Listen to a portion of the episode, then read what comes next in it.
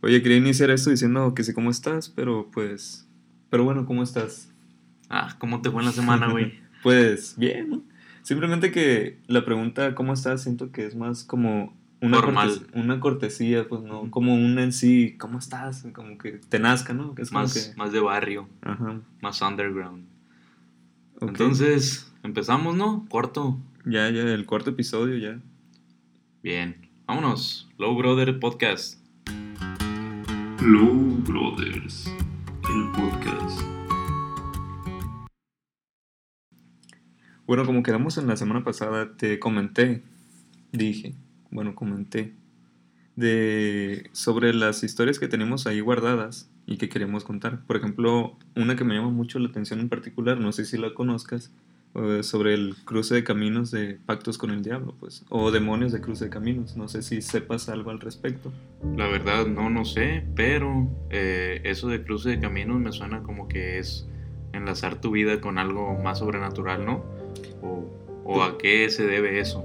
se debe, según la creencia, a que un pacto en un cruce de caminos es como su nombre lo dice, vas a un cruce de caminos e invocas a un demonio. Lo que tienes que hacer para esto, según se cree, que tienes que conseguir huesos de gato, de este, enterrar en el medio del cruce de caminos. Preferiblemente esto debe ser un, un cruce de caminos de una carretera de, de pueblo, ¿no? Porque pues es donde hay tierra, ya ves que en otro lugar puede estar pavimentada y ni modo que Ah, pero pues igual a las orillas de la carretera, ¿no? ¿O no se puede? Mm, Pues a lo que yo leí, como que no, como que era más en el centro. Chance y sí se pudiera, pero pues así venía explicado que tenía que ser una caja, tenía que haber tierra de panteón y de este huesos de gato y creo que era todo. Y ya pues algo, una foto. ¿Y como foto de quién o, o de qué? Tendría que ser una foto tuya porque tú eres el que está haciendo el pacto, ¿no? Y es como para que el demonio te ubique o el diablo en sí. Y hay una historia en particular que habla de un guitarrista muy famoso en su tiempo, en su época. ¿Es la del llano venezolano, florentino o cuál es? No, es de Robert Johnson, un, un guitarrista de blues de los años 30 por ahí. Este se dice que eh, Robert Johnson era una persona que empezó a tocar desde, desde los 10 años la armónica y lo tocaba muy bien. Entonces él le interesó el blues y empezó a tocar la guitarra. Simplemente que no se le daba la guitarra, güey. Así como, como nosotros. o sea, no se le daba bien y, y pues él le echó ganas, la verdad, ¿no?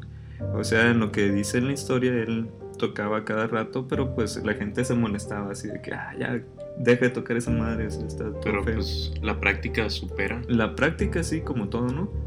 Pero pues en la historia se dice que él empezó a hacer de este... Como que iba al panteón y lo miraban con una guitarra. A la edad de los 17 años él empieza a tocar majestuosamente la guitarra. Dicen que hacía ejecuciones de blues, o sea, muy perfectas, por así decirlo. Y pues, Notas muy limpias. muy limpia sí es lo, lo correcto que creo que se debe decir. Y pues empieza a llamar la atención y de este nadie se puede explicar por qué. Y los amigos cercanos empiezan a decir que según de un tiempo en- muy en corto, él empezaba a, a tocar y eh, a cantar muy bien. Pero oye, ¿eso fue porque, porque iba al panteón o, o tiene algo que ver con el cierre de caminos? No, pues para allá voy. Haz de cuenta que después se empieza él en sus mismas canciones a relatar historias con el diablo.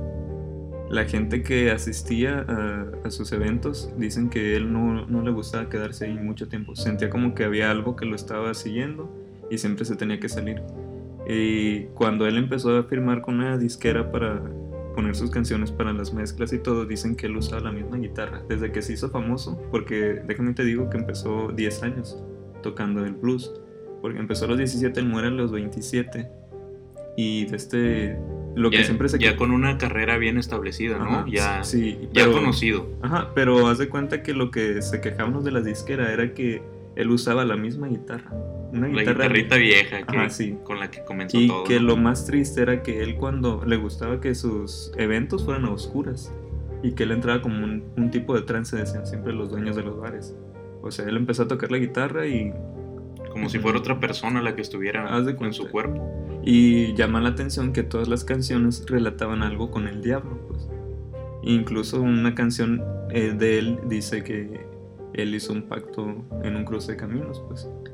Y lo que va al siguiente punto es de los demonios de cruce de caminos, según que, como bien lo mencioné al principio, pues estos seres, según de este, tienen forma, agarran la forma de una mujer para ser más atractivos y convencer más al que hace el trato, pues porque no es como que, ay, te invoqué y ya, ya me eché para atrás, ¿no? Es como que tiene que tener todo para llamar la atención de la persona que hizo eh, la invocación. Incluso estos demonios pueden eh, usar la teletransportación, pues. No es como que los tengas que invocar tanto. Él ya sabe cuando tienes la intención de, de invocarlo, por así decirlo. Son como entes que, que quedan siempre a la espera, ¿no? De un llamado. Ajá. Sí, pues es lo que se dice, ¿no? Que ellos pues no comen carne en sí, sino que el alma, ¿no? Algo así. Oye, ¿y en qué terminó la historia del, del señor ese? Pues la historia es de que en una de sus, de sus últimos eventos, desde él tuvo un, pleito de faldas, pues o sea, él se estaba metiendo con una esposa de un cantinero. Entonces le dieron un trago según y quedó envenenado. Chapulín, el, el, amigo, ¿no? Haz de cuenta, pero es la versión que, que, cuentan. Pero la gente dice que no, que pues le llegó su hora porque desde cuenta que según termina otra historia en un cruce de caminos. Inclusive hay de este imágenes de donde, según la dirección de donde hizo el, el pacto con el diablo, están unas guitarras. Y eso haciendo como alusión a, alusión al, evento, a la, historia. no, pues está bien. Este, pues está interesante. La verdad es que no, no lo conocía, pero hay una canción, fíjate, que, que, me gusta mucho. Se llama Cuando el Diablo bajó a Georgia. Y esa canción, de este, en la canción, pues relata algo así de que el, el diablo y un señor, pues eh, estaban en un duelo de violines para ver quién se quedaba con, con, el alma, pues de si el diablo se quedaba con el alma del Señor o pues si él podía ser libre. Y resulta que el vato tocaba el, violín bien chido y pues le ganó. Y está, está buena la canción ahí cuando puedan, escúchenla. Eh, de este, y otra, otra cosa, otra historia, ¿no te digo?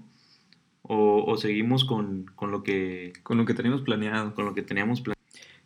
Y bueno, ¿qué, ¿qué tenías planeado para este episodio? No, pues fíjate que me llegó una historia muy interesante. No me la sé así completamente, como que con lujo de detalles, pero es, es algo bien curioso. Se trata de un caníbal. Un caníbal mexicano, ¿no? Ah, aparte. Aparte, era mexicano. Estamos eh, apoyando el comercio local. El comercio local, consuma local. no, no, no. En este caso no. No, lo haga, no lo haga, oiga. No, pues fíjate que era, se trata de un, de un caníbal mexicano que, que vivió en Playa del Carmen. De hecho, creo que se llamaba Gumaro de Dios.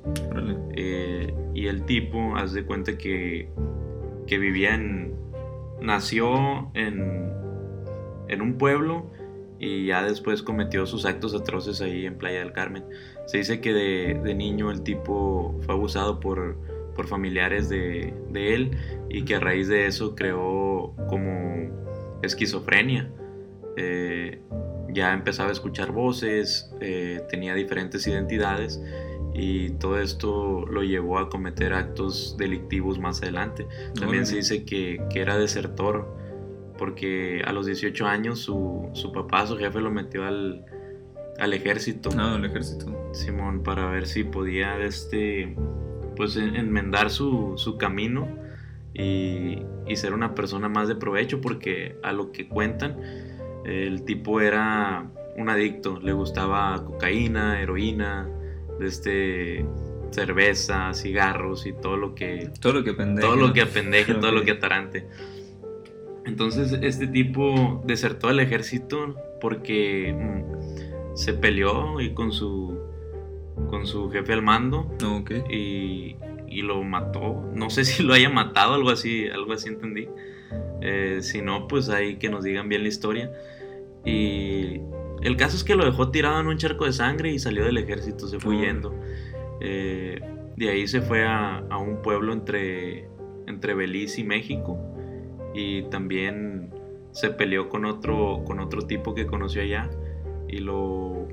A ese no sabe si lo mató, porque según lo dejó tirado, bañado en un, en un charco de sangre, eh, debido a que a que se, se hicieron de palabras, ¿no? Y empezaron Ah, a- reñir y lo, lo mató, eh, al parecer, porque no supo. El caso es que encontró una obra negra, güey. Estaba en, construcción y se metió a vivir ahí. Y ahí conoció a, a un chamán. ¿Te acuerdas que en los episodios pasados estábamos hablando sí, sí. como que de los chamanes y de todo lo, lo que Conoce- significaban y lo que hacían? Y, y pues Mm. lo conoció. Un médico brujo, ¿no? Un- como un le conocen para allá. El, el caso es que según el, el vato, el, el chamán, le dijo que si le ofrecía tres, tres sacrificios, le iba a dar como lo que él quisiera, pues le iba a dar como poderes o que lo iba, lo iba a alivianar de, de alguna manera. O lo iba a liberar, ¿no? Simón. de esas cargas que traía. Simón. Entonces este güey eh, mató y, y hizo actos así. Este fue recluido en, en una cárcel porque haz de cuenta que ahí en el, en el lugar donde estaba eh, conoció a ese brujo y de ahí se mudó no a Playa del Carmen.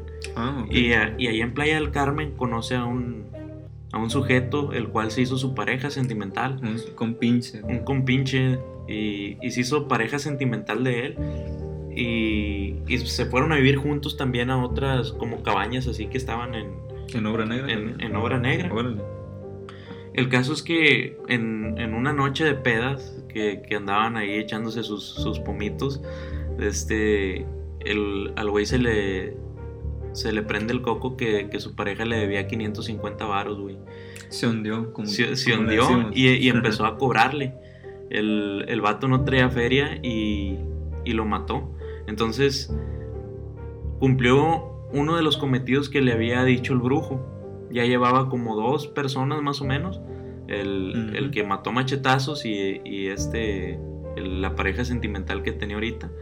Entonces, no obstante con eso, no le basta y agarra el, el cadáver y lo, y lo cuelga. Haz de cuenta que la manera de matarlo fue, fue algo muy extraño. Lo agarró con un bloque y le quebró, la, le empezó a golpear la cabeza hasta dejarlo inconsciente. Ya que lo dejó inconsciente, agarró un cable, lo mató, eh, lo, lo agarra del- de los pies y lo cuelga de como de un andamio que tenían ahí y empezó a desangrarlo. Como si fuera a matar un, un chivo, Sí, prácticamente. sí. un borrego como si fuera un sacrificio. Ah, recuerda que el, que el chamán le había dicho que, que ocupaba Tres sacrificios. tres sacrificios. Ok. Entonces, el- este güey, no, no contento con, con haberlo matado, empezó a comérselo, güey. Órale. Tenía.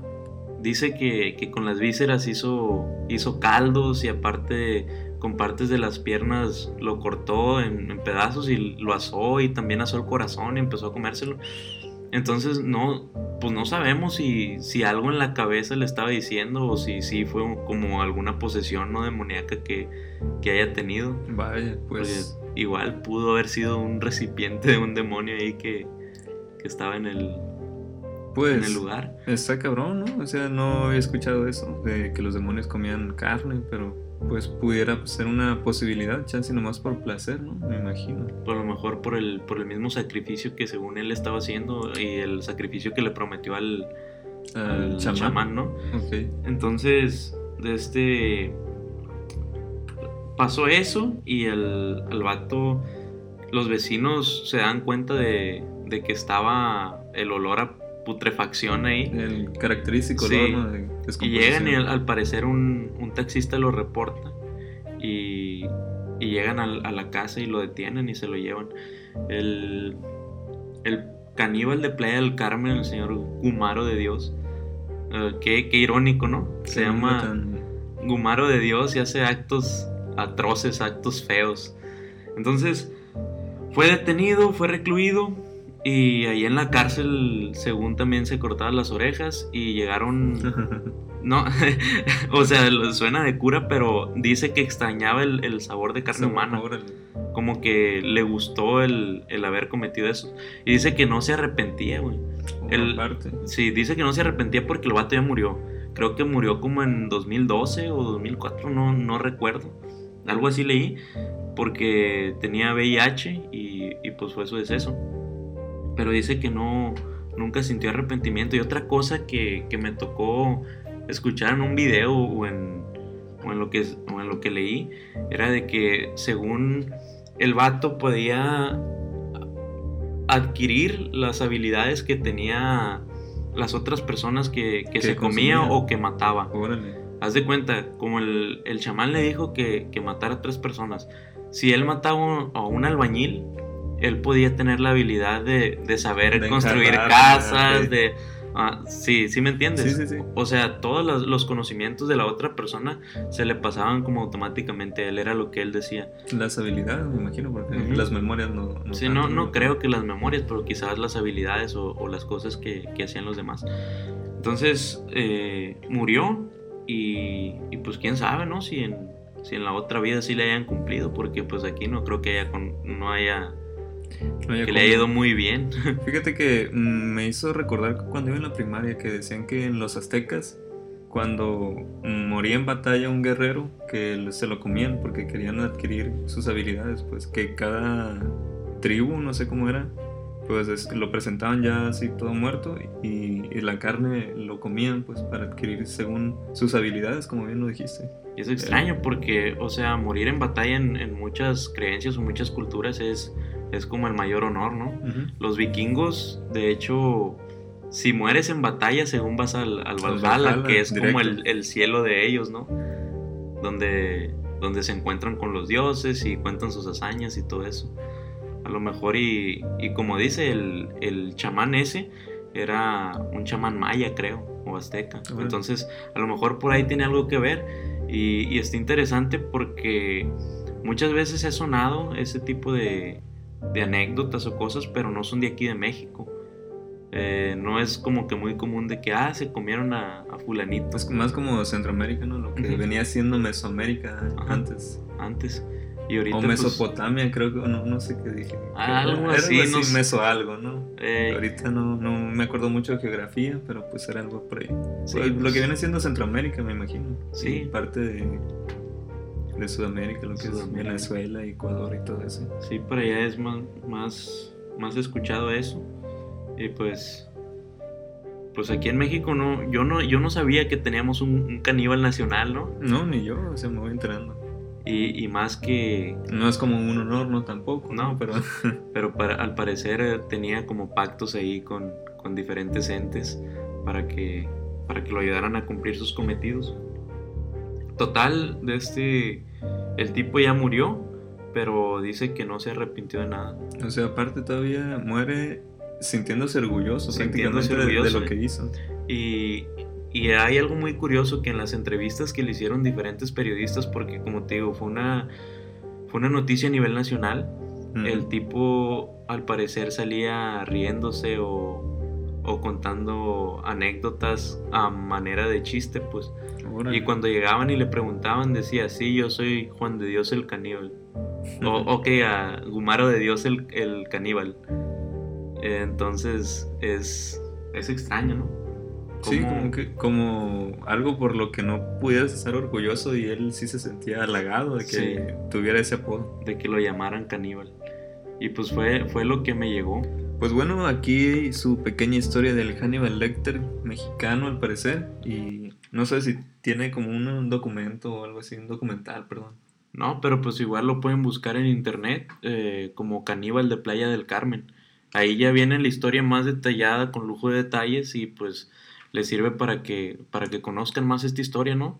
Y pues algo que contar ¿no? en una próxima peda, me imagino, ¿no? O no simplemente algo con que eh, sacar plática. Sí. Pues está interesante, o sea, yo no había sabido de un caníbal aquí en México, pues. Pero pues también es como llegar con el tema de conversación. Oye, güey, Ah, no. ¿conoces al, El cani- al Hannibal Lecter mexicano? Bueno, Está raro, ¿no? No, Pero es pues, como que, que llegues como para romper el hielo con eso, ¿no? Así como un dato curioso. Bueno, ya, ya con las copitas encima puede Sí. ser algo interesante, ¿no? Sí, de, platicar. ajá, es que como la historia pasada, la, la que te dije de Robert Johnson, le hicieron un capítulo especial en Supernatural, la, la serie que habla de, de sucesos paranormales y bueno, yo soy muy fan de ella, no sé si alguno de estos escuchas. sea, Promoción no pagada, obviamente. No, es que es buena serie, ¿no? Y Pues es que los que ya la han visto me están entendiendo porque como que esta serie cada capítulo lo hacía de una historia que se sonaba en cualquier parte del mundo. Incluso tienen una, una de La Llorona. Tienen varios capítulos de La Llorona. Oye, qué interesante. Porque se dice que La Llorona no simplemente es algo que pasa en México, sino que es como un tipo de, de alma en pena. Una llorona como que no es nomás una persona. Porque no sé si has sabido pues que hay varias versiones de La Llorona.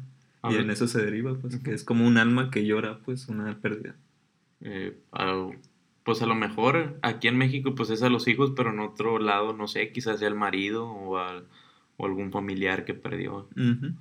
Este, y hablando de estas cosas, eh, no sé si, si conoces eh, series así paranormales, pero me recomendaron una. La verdad no la he visto yo.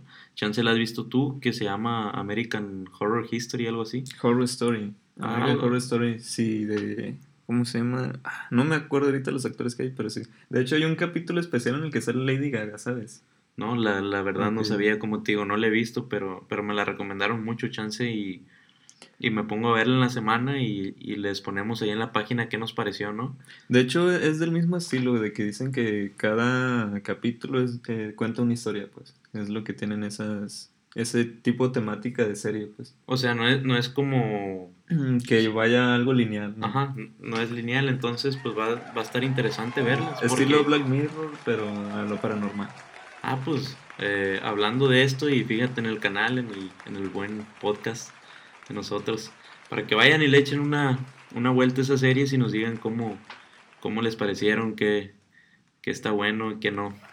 Entonces, pues fue bueno, ¿no? El podcast. Sí, sí, creo que por ese momento así queda y pues continuamos. La siguiente semana nos vemos o algo así. La siguiente semana y pues hay que despedirnos, ¿no? Como se debe. Con- Redes sociales. Ya se la saben, se echó Cristo. Se echó. Cristo y pues yo también ahí tengo mis redes sociales, se las voy a dejar abajo en, en la descripción del, del video o arriba, depende de... Esto es audio. Es, es es audio Ah, pues, pero también tenemos eh, formato en, en YouTube, ¿no? Ah, sí, hay un formato en YouTube por si quieren ir y suscribirse o compartir o, o Eh. nomás ver y ya. Low Brother Podcast y ahí vamos a aparecer. Entonces ahí les encargamos mucho este episodio, les damos las gracias por, por su apoyo, por ser una audiencia tan, tan chida con nosotros. Y nos despedimos con música de Navidad. Exactamente. Nos vemos, Low Brother Podcast. Hasta luego.